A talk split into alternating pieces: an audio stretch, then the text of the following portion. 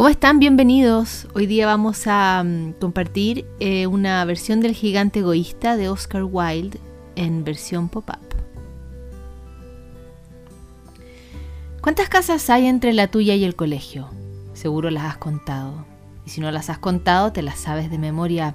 El portón de madera que se va deslavando con la lluvia en el invierno, la casa verde que antes era blanca pero los dueños nuevos decidieron pintar, la de las flores de colores entre la reja y la puerta, que si estás de suerte y vas caminando, tratas de alcanzar a ver si te llevas una, ojalá amarilla o roja.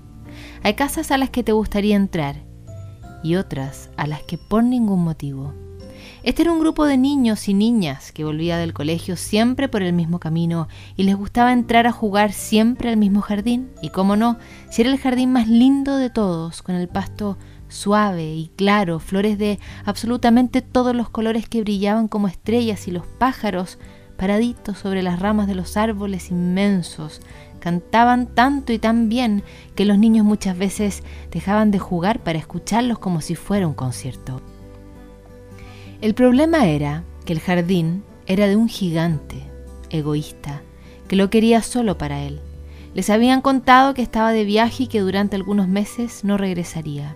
Los niños acordaron disfrutar y cuidar el lugar hasta que el gigante volviera. Seguro se enterarían. Todos lo verían llegar. Era un gigante.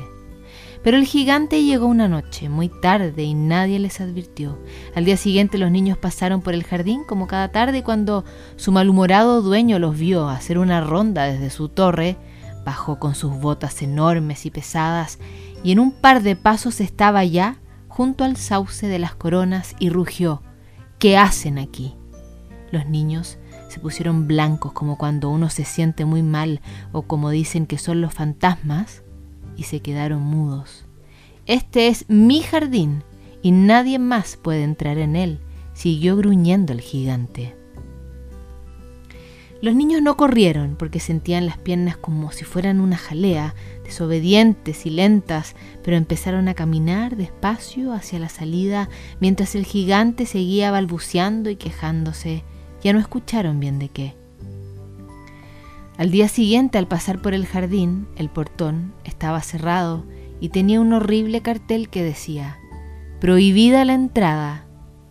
Se habían quedado sin jardín. Intentaron encontrar otros lugares donde jugar juntos, pero nada se parecía a ese y a veces trepaban una muralla para mirarlo desde afuera y se consolaban recordando lo bien que lo habían pasado ahí. Los pajaritos los echaron de menos y los salieron a buscar por toda la ciudad.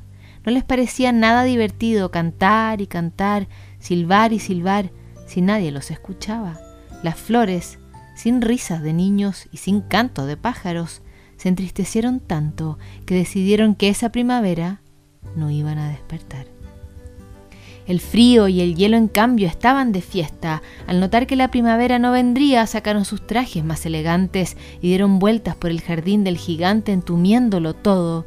Llamaron al viento a su fiesta invernal. Sopló y sopló, botando chimeneas y árboles en una danza tan helada que hasta el granizo llegó aporreando todo lo que quedaba. Y fue como si el jardín se detuviera. Ya nada se movía, ya nada brillaba. Pasaron muchas, muchas semanas hasta que un día el gigante se paró frente a una de sus tremendas ventanas y se rascó su cabeza mientras se preguntaba a media voz a sí mismo porque ¿quién iba a querer vivir con alguien tan egoísta? ¿No debiera ya ser primavera? Pero la primavera no llegó, ni el verano. Más allá de sus muros y sus carteles amenazantes, sí, Hubo flores, helados, batallas campales de agua de niños que se sacudían de risa empapados para pasar el calor. Y luego llegó el otoño con sus tijeras doradas que todo lo tiñen antes de cortarlo, y los árboles lucieron sus abrigos rojos y amarillos, y después las ramas aprovecharon de lucir sus ángulos más increíbles. Nada de esto pasaba en la casa del gigante, donde siempre zumbaba el invierno.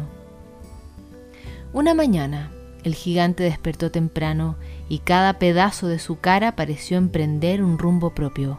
Las cejas se arquearon, los ojos se abrieron, la nariz se arrugó, la boca se abrió de golpe, había música en el jardín. Pensó que pasaba por ahí la orquesta de la ciudad, pero no. Era una bandada de pajaritos que entonaba himnos emplumados porque ¿Por qué? Porque los niños habían vuelto. El corazón del gigante dio un salto y por un momento no supo qué sentir. Recorrió con sus ojos enormes de gigante su tierra florecida y se detuvo en el sauce. Los niños estaban arriba, contaban cuentos disfrazados con varas y hojas que el árbol alargaba y les prestaba para enrollarse. Solo un niño permanecía abajo.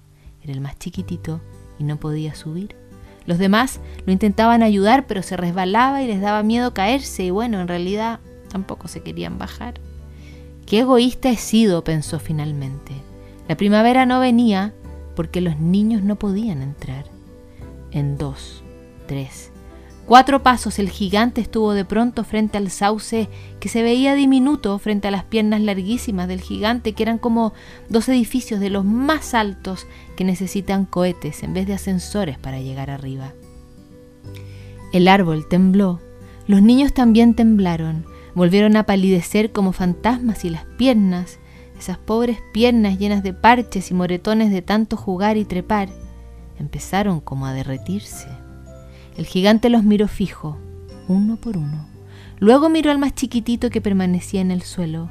Se agachó todo lo que pudo, estiró uno de sus brazos como si fuera una carretera entera y luego extendió una mano como un puente levadizo.